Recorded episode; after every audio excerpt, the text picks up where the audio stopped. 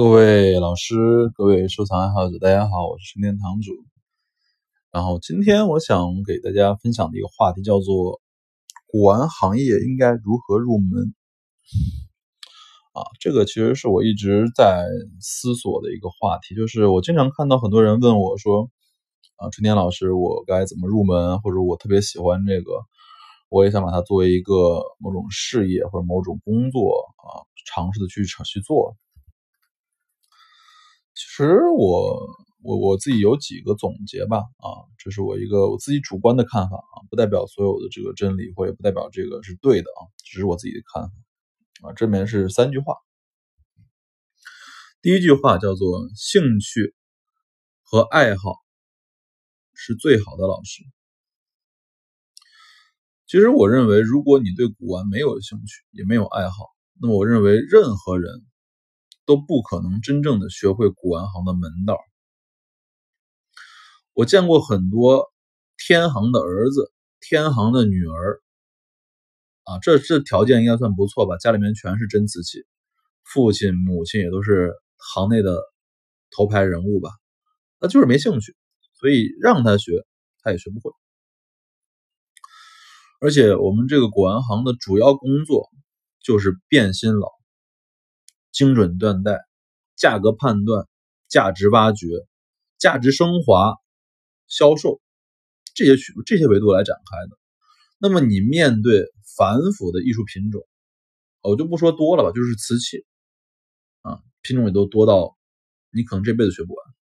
而且每天的成交价格、成交的价格的这个变化都是实时在变化的。那么如果你没有强大的爱好、兴趣的这个动力在支撑，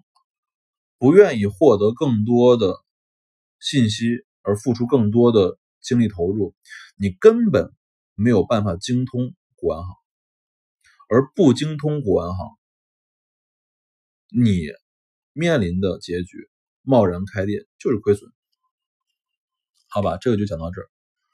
然后第二句话叫做“价格是价值的客观体现”，这句话我已经讲过无数次了。非常多次，一件东西价格一定是价值的客观体现。永远请相信这句话。中国古玩从业者，我认为的专业从业者大概有三五万人，这批人之中，认真说，啊，都是职业选手，或者说起码有一半是职业选手。他们就是说我们这种人吧，每天都在各个平台上反复筛选和检查货品。看它到底对错对错值多少钱怎么样性价比高不高，你就可以理解成只要能被触达的网络平台或触达到的任何平台拍卖海外，那么价格一个瓷器的价格它一定会达到市场公认的价值，不到正价也要到正价的百分之九十八十，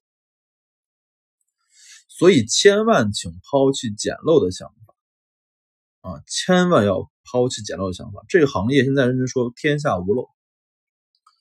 硬邦邦的把价格出到那个价格上，正价上去买到真东西，这才是正路。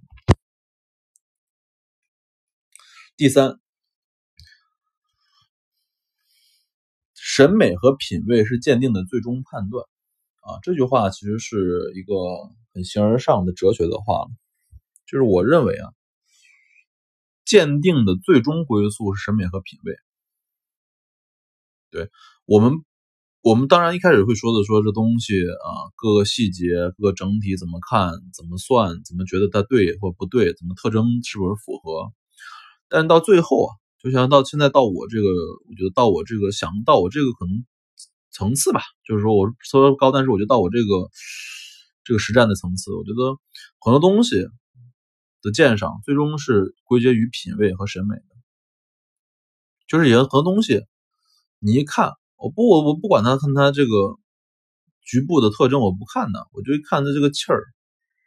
这审美的古朴古朴古拙，哎呀，这东西看的这东西就是优雅、干净、漂亮，所以审美非常重要。所以一个人能干管干得好，学识修养。美学修养都非常的到位，好吧？今天给大家分享的话题就是这样。物见开门不解释，春天堂藏词。谢谢大家的收听。